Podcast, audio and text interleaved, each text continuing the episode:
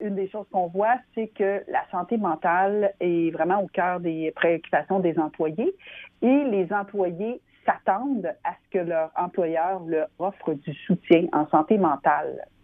Et pourquoi sont-ils si préoccupés par leur santé mentale? Dans l'étude, en fait, on voit que les employés vivent de plus en plus de stress et mentionne aussi que les exigences psychologiques de leur poste de travail ont augmenté. En fait, il y en a 45 là, qui disent que leurs exigences psychologiques au niveau de leur travail ont augmenté depuis les 18 à 24 mois.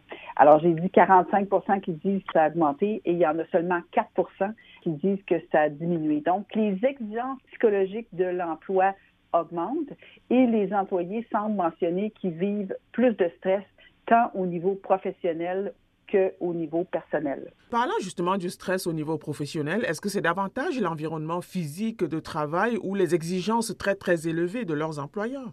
Vraiment, ce qu'on voit dans l'étude, c'est davantage les exigences psychologiques qui euh, sont mentionnées. En fait, ils vont parler davantage de besoin d'être créatif, euh, davantage de besoin d'être présent à tout moment, donc, dans le fond, les employés aimeraient avoir euh, leur marge de manœuvre au sein de l'entreprise, pouvoir proposer des choses, prendre des initiatives sans forcément avoir à subir, euh, je ne sais pas moi, la dictature euh, du patronat. Le sondage n'a pas regardé ça, mais je vous dirais que les meilleures pratiques en santé mentale, c'est une des choses qui est mentionnée. L'importance de l'autonomie et du contrôle des employés sur leur travail pour leur bien-être psychologique, si on veut. J'ai regardé un peu euh, les résultats du sondage. Il y a un aspect stress financier. De quoi s'agit-il plus concrètement?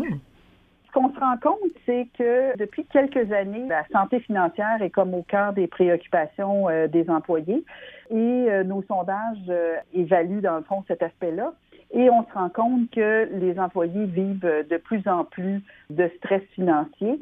Ce qui est intéressant dans l'étude, c'est que quatre employés sur dix qui ressentaient qu'ils avaient plus de difficultés financières que quelqu'un d'autre qui aurait eu le même salaire qu'eux.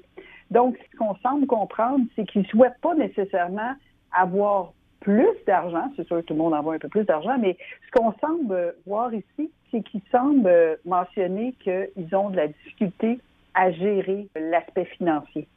Et ça leur cause du stress et ça a une incidence sur leur mieux-être et sur leur santé mentale. Et parlant du stress personnel qui n'a vraiment rien à voir euh, avec euh, le travail, euh, il s'agit de quoi? Quand on parle de stress personnel, c'est toutes les exigences de la vie aujourd'hui. tu sais, le fait d'avoir des jeunes enfants s'occuper, avoir des parents s'occuper, avoir à probablement voyager au travail tous les jours, peut-être être pris dans le trafic, l'information qu'ils reçoivent, d'avoir à traiter avec toute cette information-là et d'être sollicité constamment. Puis quand vous dites rien à voir, c'est oui et non, dans le sens qu'un employé qui arrive au travail, il peut pas complètement mettre de côté ce qu'il vit dans sa vie personnelle. Donc, il arrive au travail déjà avec un, certain bagage.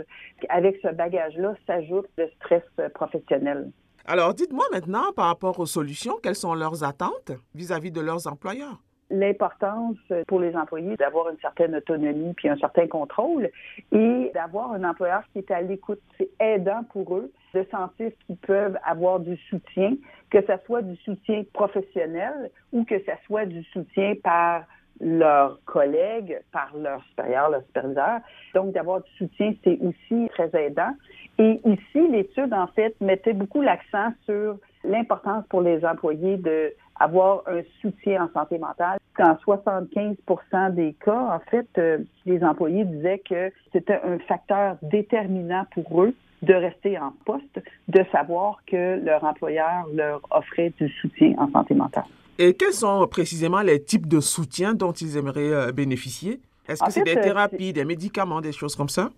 En fait, c'est un peu tout ça, mais chose intéressante, c'est que de façon traditionnelle, on avait l'accès à de la psychothérapie en personne, Maintenant, ce qu'on voit, c'est qu'il y a une ouverture beaucoup plus grande pour des solutions de soutien qui sont plus, on dirait, numériques, virtuelles, en ligne. Je le mentionne euh, comme synonyme. Donc, d'avoir accès, par exemple, à des applications de pleine conscience, de méditation, d'avoir accès à de la psychothérapie euh, en ligne. On voit qu'il y a une plus grande ouverture par rapport à ça. Puis quand on compare le pourcentage d'employés qui se dit à l'aise à accéder à ce genre de soutien-là est supérieur, par exemple, aux médicaments. Donc oui, les médicaments sont mentionnés comme une façon de les aider au niveau de la santé mentale, mais ça vient pas comme la première solution pour eux. Et à l'issue d'un tel sondage, quels sont les conseils que Morneau Chepel pourrait formuler à l'attention des entreprises? En fait, euh, on regarde cette étude-là, mais il faut regarder cette étude-là dans l'ensemble avec d'autres études. Ce qu'on voit, en fait, c'est qu'il y a une grosse influence, une très grande influence des gestionnaires sur la santé des employés. Donc, une des choses qui est mentionnée, c'est l'importance de la formation des superviseurs ou des gestionnaires en santé mentale pour les sensibiliser et comprendre l'impact qu'ils peuvent avoir sur leurs employés et, dans le fond, euh, de mettre en place des bonnes pratiques avec leurs employés. Ça, c'est une des solutions qui était proposée dans le rapport de la firme Deloitte qui avait été publié en novembre. Puis une autre des solutions qui semblait avoir un bon impact sur euh, l'investissement était de mettre en place des programmes de retour au travail pour les employés qui sont aux prises avec des problèmes de santé mentale et qui s'absentent. Alors quand ils reviennent, qu'ils fassent partie d'un programme puis qu'il y ait quelque chose de bien implanté pour que le retour se fasse le mieux possible et le moins possible avec des rechutes. Et que dites-vous de l'idée de créer un environnement de travail plus attrayant, plus amusant, plus agréable et un climat de travail même plus sain? Je pense que l'aspect physique de l'environnement de travail est aussi euh, très important. L'étude ici mettait davantage l'emphase, en fait, sur euh, l'environnement de travail avec les collègues, donc la collaboration et euh, le sentiment d'appartenance au niveau de l'entreprise.